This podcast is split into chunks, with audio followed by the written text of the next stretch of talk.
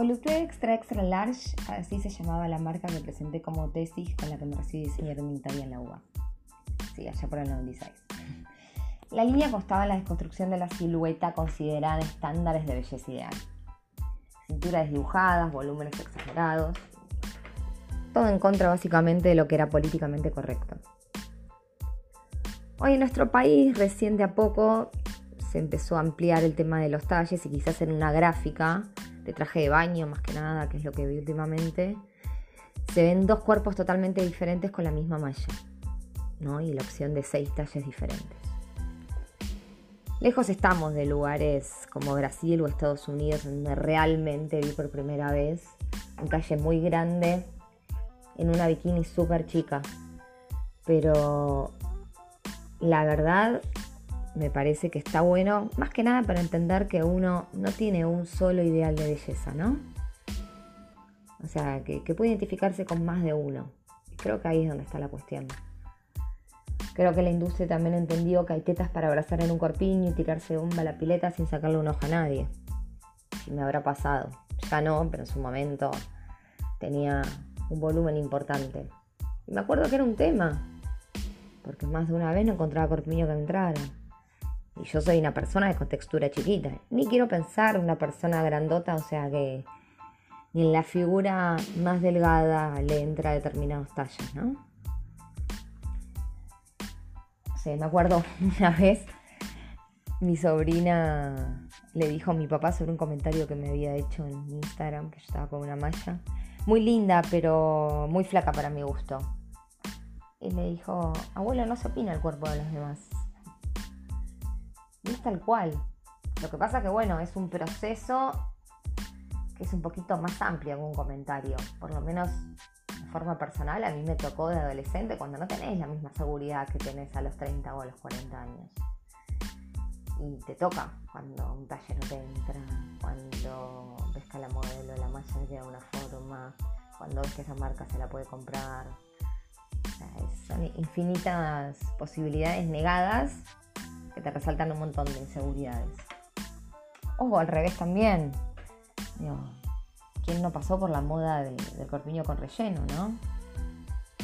Si eras una tabla tenías la opción o de operarte o ponerte corpiño con relleno, o sea, cosa que se nota que no tengas más que, un poquito de gusto. No, creo que es tan válido como la que tiene un montón y las dos tienen el mismo derecho a ponerse una malla de la que tiene un poco. Yo creo que, que es lo principal, poderse sentir cómodo y bien en el envase que, uno tiene, ¿no? Que es el cuerpo que, que tocó estar y albergar en esta vida, por lo menos. Después está en uno, en la medida en que pueda y quiera, por distintas razones, modificarlo. Me parece genial. Pero creo también que desde el lado del vestuario eh, tiene que haber una posibilidad para poder vestir en la medida en que fuere. Más de una vez en alguna tira tuve que vestir a alguna actriz de talle extra large y era un tema porque no tenías que pedirle que se viniera con su ropa, porque tal marca no tenía. Más de una marca me han dicho que más de talle 2 no tenía. Porque, por ejemplo, no vestían gordos. Gracias a Dios no fueron la mayoría, sino una o dos.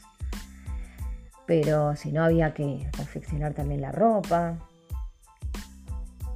es realmente un tema.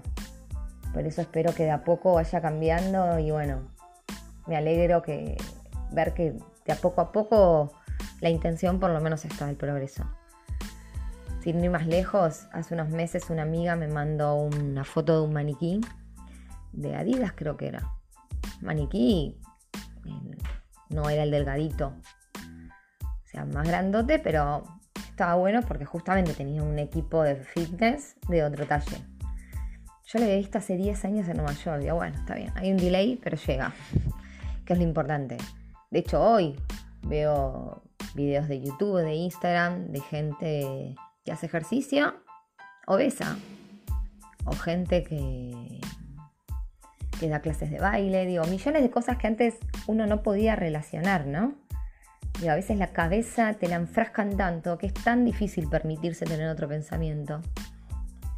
Eh, creo que un crop top no se concebía, ¿no? No sea cosa de que se vea la panza. yo entiendo que cuando uno diseña es una bajada para el cliente. O mismo cuando armas el vestuario. Pero creo que de construirse también pasa por esa parte, ¿no? Pasa por... Mientras siga siendo estético desde el lado en que se vea bien, que se vea cuidado, que la dimensión sea otra. Yo me acuerdo que veía, a mí me encanta cocinar y ver programas de cocina. Eh, y hay una pastelera, es una de mis preferidas, que se llama Ana Olsen. Eh, y me acuerdo que, la veía con las remeras. Es una señora de mediana edad, un cuerpo, no sé, eh, bastante visto estándar, digamos, ya no es ni tan delgada ni, ni obesa y nadie se esforzaba por taparle las curvas en su cintura, por ejemplo, un rollo, el brazo. Y de verdad que estéticamente no solo no era no era feo para ver, sino era, te transmitía el mensaje tranquilamente. Ella era relajada, cocinaba y era estéticamente lindo. Por eso creo que es un ejercicio de empezar a cambiar el ojo, ¿no? Y empezar lo que uno, cambiar lo que consume, a lo que uno quiere y se siente bien.